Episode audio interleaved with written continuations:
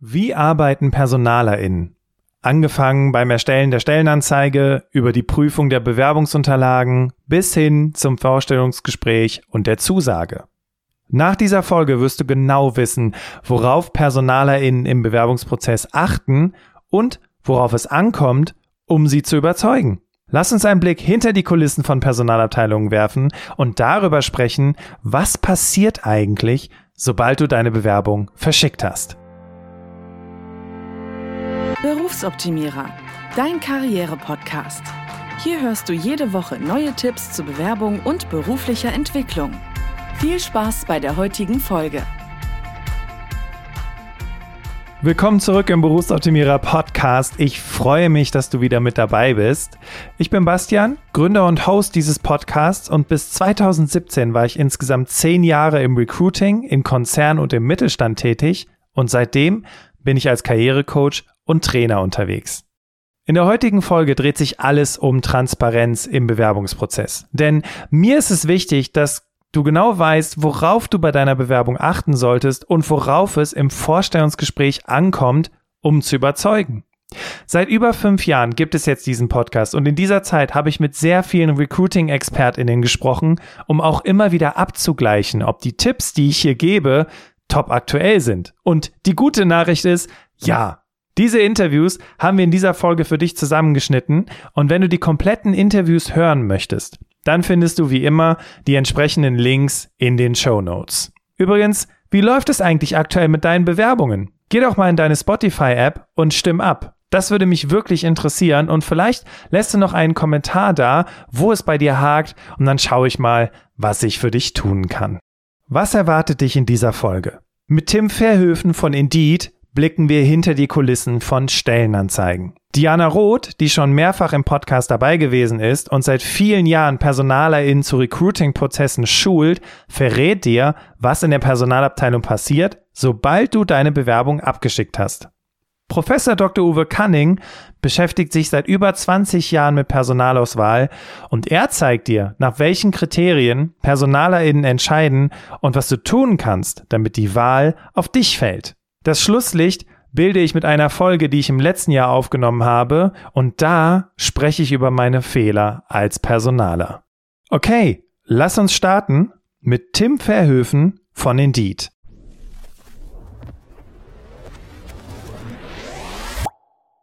Was würdest du denn raten? Was, wann glaubst du, ist denn der Monat, wo am meisten los ist, wo die meisten Jobsuchenden unterwegs sind? Wahrscheinlich zu Anfang des Jahres. Genau, es ist klassischerweise die guten Vorsätze. Es ist der Januar. Ähnlich wie mit dem Fitnessstudio ist es genauso. Ich meine, ja, jeder kennt das. Äh, man, man ist äh, voller Eifer, Jahreswechsel, gute Vorsätze. Man will ein paar Kilo abnehmen. Kenne ich persönlich auch. Ähm, ist mit seinem Job unzufrieden, will sonst irgendwas machen. Also, was fängt man an? Ab Januar wird dann erstmal geguckt und wir gehen auf Indeed und suchen nach Jobs. Da sehen wir natürlich aus. Anfang Januar kommt aber jeder auf die Idee. Und äh, das ist extrem viel. Ähm, Im Februar wird es dann schon ein bisschen weniger. Also durchaus auch nicht im Februar schon wieder die guten Vorsätze sein lassen, sondern auch weiter am Ball bleiben. Das ist tatsächlich auch wichtig. Wenn's, wenn man immer das Gleiche macht, was alle anderen auch machen, zur gleichen Zeit, wenn alle anderen es auch machen, ist die Wahrscheinlichkeit dann auch sehr gering, dass man besser abschneidet als alle anderen. Jetzt hast du gerade das mit dem zyklisch gesagt. Das heißt rein theoretisch, wenn man jetzt mal nicht die typisch zyklisch relevanten Jobs nimmt, sondern beispielsweise bleiben wir wieder bei dem Beispiel Teamassistenz oder Projektmanager, beispielsweise dann in Zeiten guckt, wo halt eigentlich nicht die meisten auf Jobsuche sind. In den Sommerferien, um den Jahreswechsel rum, weil die Leute da gerade äh, mit, mit, mit anderen Sachen beschäftigt sind, weil Indeed ist ja zu dem Zeitpunkt nicht abgeschaltet oder so. Also das, da passiert ja trotzdem was. So in der Richtung? Zum Beispiel, aber Zyklen gibt es tatsächlich überall. Also Zyklen sind zum einen, äh, man kann sich anschauen, wie sieht denn das ähm, Geschäftsjahr eines Unternehmens aus. Ende des Geschäftsjahres jetzt zum Kalenderjahr, also im Dezember, wird Anfang des Jahres wieder neues Geld da sein. Und irgendwann Januar, Februar werden die Jobs rauskommen. Wenn man dann sofort dabei ist, ist die Wahrscheinlichkeit groß, dass man einer ähm, ist, der relativ früh dabei ist und sich sofort bewerben kann und auch eine gute Chance hat. Es gibt Unternehmen, bei denen das Geschäftsjahr aber erst zum 1.4. beginnt. Das heißt, dann werden vorher die Budgetdiskussionen stattfinden und erst dann im April und Mai die neuen Stellen ausgeschrieben. Ähm, das heißt, auch da durchaus mal überlegen, wann kann denn ein gewisser Zyklus, wie kann ein gewisser Zyklus sein? Oder auch makroökonomisch. Das heißt, in der Situation, wo sich nicht viele bewerben, weil man Sorgen hat, weil man Angst hat, zum Beispiel Corona, ähm, dann ist eigentlich ein guter Zeitpunkt für einen Wechsel. Weil viele Leute eher sagen, oh, ich bin unsicher, ich möchte vielleicht nicht zu einem Arbeitgeber gehen. Rein hypothetisch ist das ein super Zeitpunkt gerade, um dann einen Job zu finden. Das ist so spannend, weil ich habe ja gerade gesagt, boah, 50 Prozent mehr Jobs und ich weiß, es gibt da draußen auch nach zwei Jahren Pandemie noch immer Menschen, die glauben, es gibt keine Chancen auf dem Arbeitsmarkt, es ist eine absolute Katastrophe, man sollte jetzt nicht suchen, sondern man sollte lieber bei seinem Job bleiben, auch wenn man total unglücklich ist, Hauptsache Sicherheit.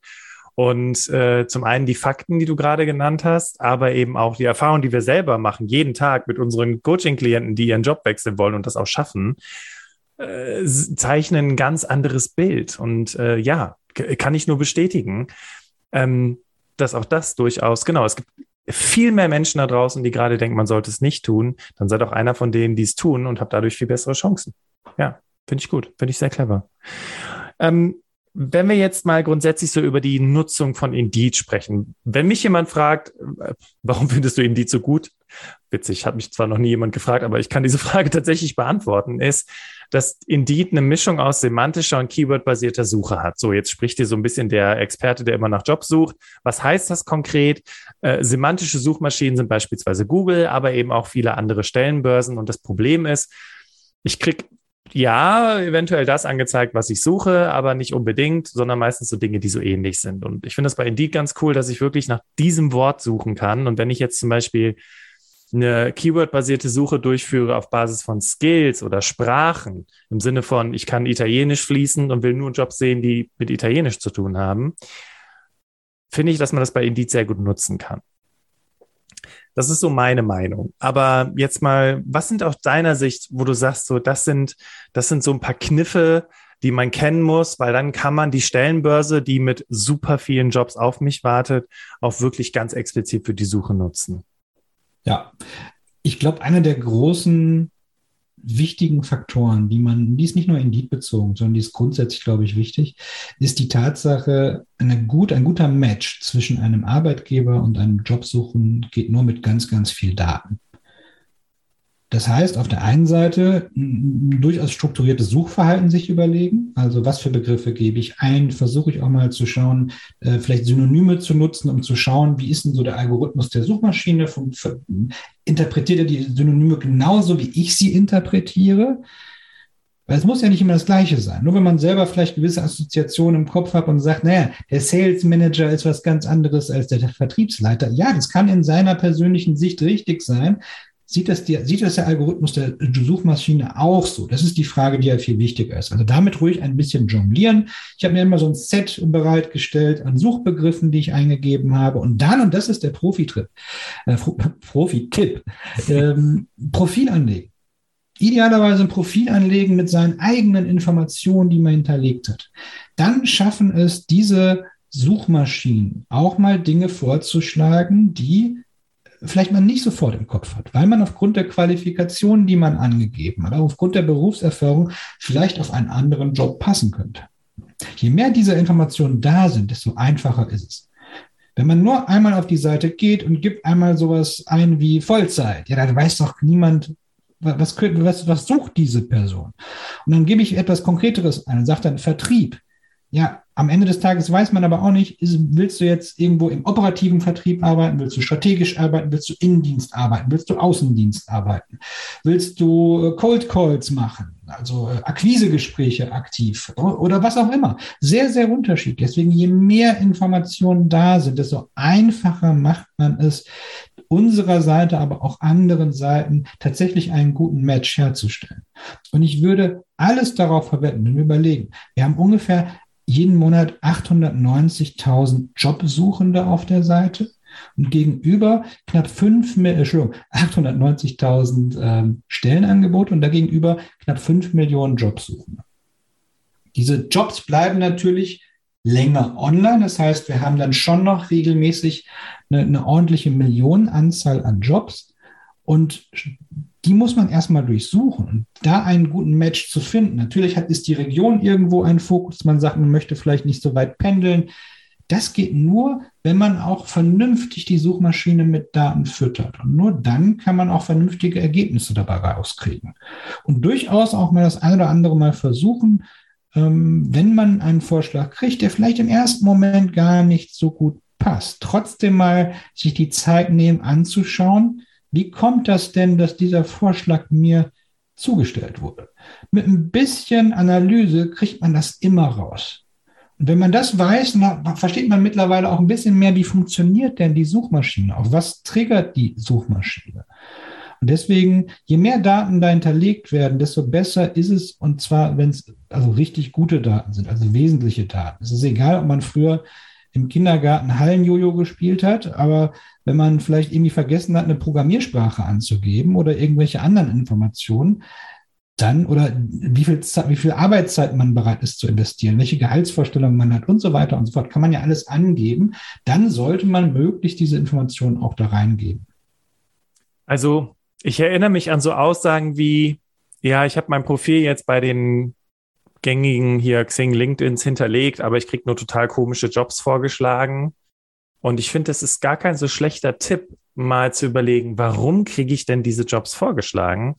Und vielleicht drückt mein Profil etwas aus, wo die Suchmaschine darauf reagiert, weil sie vielleicht glaubt, das ist gerade am gefragtesten, aber das will ich ja gar nicht machen.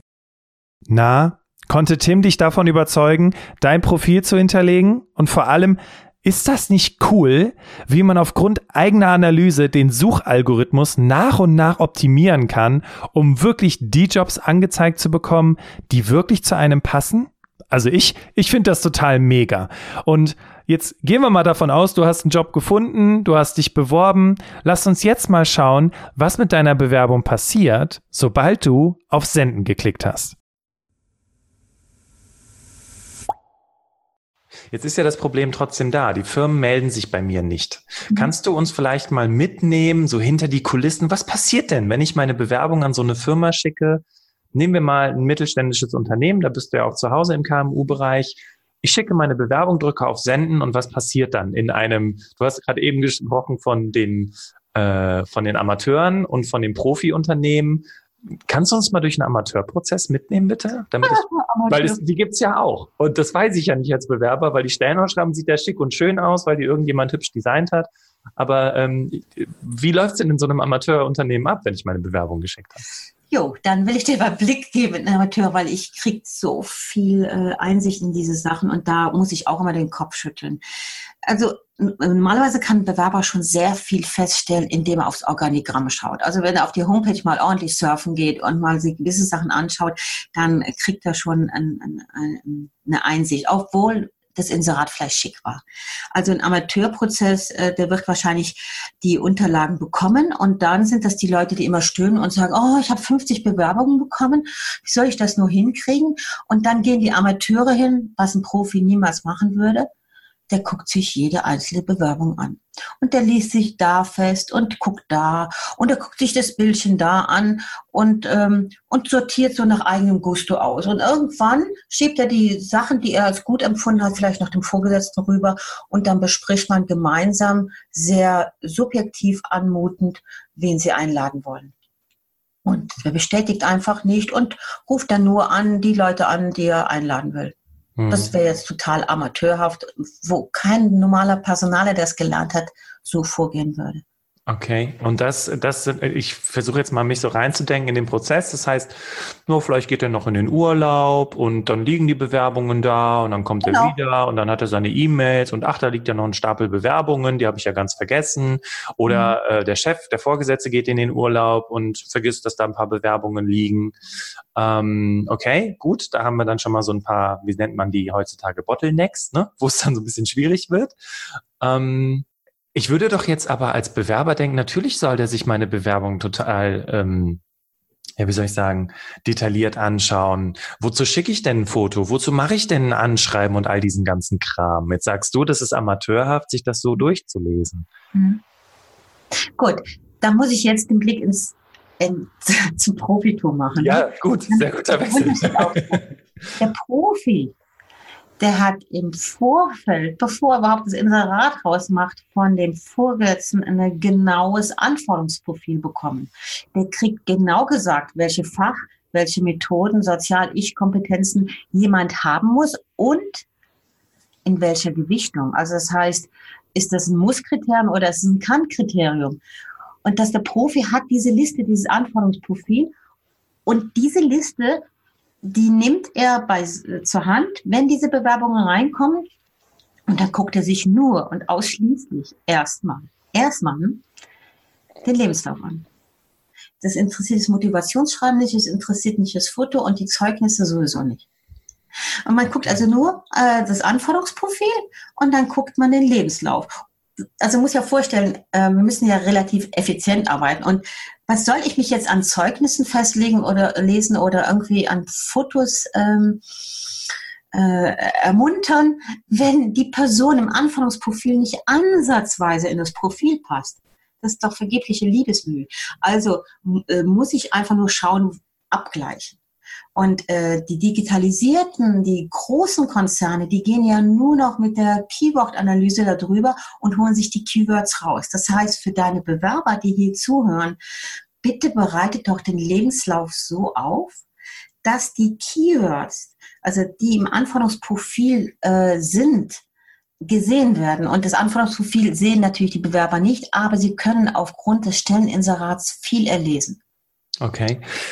Zwei Dinge, zwei Kritikpunkte hätte ich jetzt an diesem Prozess. Das eine mhm. ist, äh, rein theoretisch kann diesen Job des Matchings, heißt es ja in personaler Sprache, ne, Vergleichen der Anforderungen und äh, der, der Bewerbung, kann ja im Prinzip, jetzt mal ganz krass gesagt, ein dressierter Affe. Ja, richtig. Also da muss ich ja jetzt nicht viel für können. Da könnte ich eine Praktikantin dran setzen oder, oder eine Studentin, Werkstudentin, die noch nie irgendwie Menschen rekrutiert hat, die einfach nur vergleicht. Ja, ich meine, wenn das digitalisiert läuft, läuft es ja auch so. Also es ist äh, ein Roboter, der macht das, ja. Im Grunde kann, kann dieser Teil, könnte jeder, wenn er sich klar an die Fakten hält, ja. Ja. Ich erinnere mich daran, als ich das einer Klientin von mir gesagt hat, die ist vom Glauben abgefallen, als sie sagte, wie? Wie Studenten oder, oder Praktikanten checken meine Bewerbung. Ja. That's also, the reality. Ich weiß nicht, ob sie das machen. Ich meine, wenn du das heute alles Roboter unterstützt haben kannst, äh, weiß nicht, ob du da noch Menschen einkaufst. Aber es ist ja jetzt, sagen wir mal, ähm, wenn ich so viele Bewerbungen bekomme, dass ich mir diesen Luxus erlauben kann, wenn ich heute zutage wenig Bewerbungen erhalte, ja. dann, und dann ist eben diese menschliche äh, Selektionsweise sehr von Vorteil, dann habe ich vielleicht 50 bekommen und äh, es sind vielleicht nur fünf, die ansatzweise dem Anforderungsprofil entsprechen. Aber deswegen sage ich doch nicht 45 Leute ab. Ja. Also, also ah, okay, wir, wir sind bei Kategorien, richtig? A, B und C Kategorien. Genau. Ah, so, liebe Hörerinnen, liebe Hörer, was sind A, B und C Kategorien? Diana. also es ist kleine einmal eins der Personaler, dass man sagt, wenn ich Bewerbungsunterlagen bekomme, äh, Bewerbungsunterlagen, nie die Menschen, das ist wichtig. Ja, ja. Dann kategorisiere ich die und das heißt, ich habe das Anforderungsprofil und ich schaue, wer erfüllt das Anforderungsprofil fast umfänglich, weil die eierlegende Wollmilchsau kriegt man so nicht. Ja. Und welche, welche Personen erfüllen sie? Hm, also die wichtigsten Schlüsselqualifikationen nicht so, aber könnten interessant sein und welche passen überhaupt nicht. Ne? Und die nicht passen, bekommen innerhalb von sieben Tagen normalerweise eine Absage und die, die anderen, die so eventuell passen, das kriegen die einfach die Wartebriefe Briefe und die A-Leute, sagt man dazu, also die A-Unterlagen, die schaut man sich mit dem Vorgesetzten an und die werden eingeladen. Okay. Und wenn ich nur zwei A's habe, dann suche ich alle Bs nochmal durch und sortiere alles nochmal neu. Krass, oder? Schau dir nochmal genau deine Bewerbungsunterlagen an. Was würdest du sagen? In welche Kategorie passt deine aktuelle Bewerbung? Okay, gehen wir jetzt mal davon aus, deine Bewerbung bekommt ein A. Dann kommt ja bald die Einladung zum Vorstellungsgespräch. Wie überzeugst du jetzt die PersonalerInnen in diesem Termin? Aber was bedeutet das jetzt für mich? Also uns hören ja Menschen zu, die im Bewerbungsprozess sind, beziehungsweise in Unternehmen ja. jeden Tag arbeiten. Was bedeutet das jetzt für mich als Bewerberin beziehungsweise Bewerber, das, was Sie gerade gesagt haben? Ja, also ich muss davon ausgehen, äh, dass die Menschen, die mich auswählen, das weitestgehend aus dem Bauch heraus machen und nach Prinzipien, die nicht sinnvoll sind. Das heißt, die orientieren sich einfach entweder an der Tradition und sagen, das macht man doch seit Jahrzehnten so und wir haben gute Erfahrungen damit gesammelt, Klammer auf, evaluiert worden, worden ist es nie, Klammer zu, oder die sich an Moden schlichtweg orientieren. Ne? Sie haben eben angesprochen, künstliche Intelligenz in der Personalauswahl, dass man sagt, ach, wenn es modern ist und wenn große Unternehmen es machen, muss es doch gut sein, dann machen wir es auch. Das ist etwas, damit muss ich leben als Bewerber, weil ich ja den Prozess sozusagen da nicht beeinflussen kann. Ich kann ja nicht dem Unternehmen sagen, jetzt macht mal vernünftigen Test und keinen schlechten, macht mal ein vernünftiges Interview oder ignoriert mal sportliche Aktivitäten im Lebenslauf. Ähm, das machen die ja nicht. Das heißt, ich muss davon ausgehen, dass die schon weitestgehend so ticken, wie mir das auch in der Ratgeberliteratur für Bewerber beschrieben wird. Wir haben dazu zwei Studien gemacht. Wir haben einmal 200 Unternehmen zum Interview befragt, ganz detailliert, wie sehen eure Interviews aus und 200 Unternehmen zur Sichtung der Bewerbungsunterlagen. Und Sie sehen, das, was die machen, deckt sich wirklich sehr stark mit der Ratgeberliteratur Literatur für Bewerber. Okay. Ähm, es Interessant. Ist sinnvoll, so vorzugehen. Bei Vorträgen vor Praktikern sage ich häufiger mal, ich habe den Eindruck, dass beide Seiten die gleiche Literatur lesen. Also äh, die Bewerber lesen Hesse und Schrader und auch die nicht ausgebildeten oder nicht gut ausgebildeten Personaler lesen Hesse und Schrader. Und da lachen auch ganz viele, weil das wirklich deren Grundlage ist. Die lesen dieselbe Literatur. Und das führt dann natürlich dazu, dass die Personalauswahl zu einer Art Bühnenstück wird. Ne? Also Sie lesen bei Hesse und Schrader, dass man die und die Fragen äh, oder bei anderen Autoren, dass man die und die Fragen stellen soll. Dann stelle ich als Personaler die Fragen. Der Bewerber hat die gleiche Literatur gelesen und weiß, welche Antworten er gibt. Und wenn das zueinander passt, glauben beide Seiten, das ist ein gutes Interview und wir haben was übereinander erfahren. In Wirklichkeit hat man eigentlich nur ein Bühnenstück aufgeführt. Jetzt ein bisschen übertrieben ausgedrückt. Ja, ne? ja. Also ja, das ist ein bisschen die Gemengelage. Heftig. Also ich, äh, bevor wir jetzt gleich so in das in die zweite Richtung driften, ähm, was ich zum Beispiel feststellen durfte, ist, dass viele äh, Bewerberinnen und Bewerber Hesse Schrader gar nicht kennen, obwohl es unter Personalern super bekannt ist. Ja, super ja. viele Personaler kennen Hesse und Schrader, obwohl Hesse und Schrader Zielgruppe sind die Menschen, die sich genau. bewerben. Genau. Genau. ja, Sie sagen da was. Das ist ganz ja. spannend. Ähm, wir sprechen ja heute auch über das Thema Personaldiagnostik und äh, viele Menschen, die uns zuhören, haben vielleicht eine Ahnung, was es sein könnte, aber was steckt denn konkret hinter einer Personaldiagnostik im Unternehmen? Also Personaldiagnostik ist breiter aufgestellt als Personalauswahl. Es geht immer darum, im Grunde Eigenschaften, Merkmale, Male, Meinungen oder ähnliches äh, zu erheben und dann statistisch auszuwerten. Das klassische Thema ist die Personalauswahl. Da geht es darum, erstmal herauszubekommen, äh, weil wen suche ich überhaupt und dann ein Auswahlverfahren so zu gestalten, dass ich berufliche Leistung gut prognostizieren kann. Also zu sagen, diese und diese und diese Eigenschaft brauchen wir und so und so und so unter untersucht man das am besten und dann kann ich ausrechnen oder aus der Forschung ableiten, wir können auf diesem Weg berufliche Leistung zu 50, 60 Prozent oder auch nur zu 10 Prozent prognostizieren. Das wow. ist so eine ganz zentrale Aufgabe. Aber es geht noch weiter. Wenn ich dann im Unternehmen bin, begegnet mir die Personaldiagnostik beispielsweise bei der Leistungsbeurteilung wieder. In vielen Unternehmen ist es ja so, dass ich jährlich beurteilt werde mhm. durch meine Führungskraft. Sowas ist wichtig, um einen Bonus zu bekommen, um befördert zu werden oder für die weitere Karriere ist das wichtig. Und auch da beschäftigt sich die Forschung mit der Frage, wie sollen solche Leistungsbeurteilungssysteme eigentlich aussehen? Auch da gibt es große Diskrepanzen zwischen Forschung und Praxis. Oder äh, Evaluation würde dazu gehören. Wenn Sie jetzt Personalentwicklungsmaßnahmen durchführen, das haben Sie ja schon gesagt, ist sehr, sehr weit verbreitet, ist auch gut und sinnvoll, sowas zu machen. Sie haben meinetwegen in einem großen Unternehmen Nachwuchsführungskräfte und die werden jetzt trainiert in grundlegenden Kenntnissen zur Führung. dann möchte ich ja auch, dass das irgendwas gebracht hat, ne? dass sie nicht nur sich zwei schöne Tage gemacht haben, sondern dass ich sehe, das führt tatsächlich dazu, dass die jetzt besser umgehen mit ihren Mitarbeitern. Ähm, da, da, das würde ich auch mit der ähm, Personaldiagnostik feststellen, dadurch, dass ich zum Beispiel eine Mitarbeiterbefragung mache und das darüber evaluiere. Oder bei Trainingsmaßnahmen ähm, theoretisch auch Kunden befrage, vorher und nachher und sehe, ach, Kunden sind jetzt zufriedener, wir haben weniger Beschwerden. Und ganz klassisch Mitarbeiterbefragung Bewerbungen gehören auch dazu. Wenn ich mich einfach mal interessiere dafür, wie ist die Arbeitszufriedenheit in unserem Unternehmen und was können wir tun, um Mitarbeiter langfristig zu binden beispielsweise. Und das sind so banale Sachen vielleicht manchmal wie die Kantine oder es sind äh, tiefgreifende Probleme wie zum Beispiel Führung, wo ich sage, also dass diese Führungskultur, die wir haben, die treibt gute Leute raus und übrig bleiben diejenigen, die keine Alternativen auf dem Arbeitsmarkt haben. Okay, jetzt wird's ernst, Leute. In dem nächsten Ausschnitt habe ich wirklich die Hosen runtergelassen. It's time to talk about Fehler.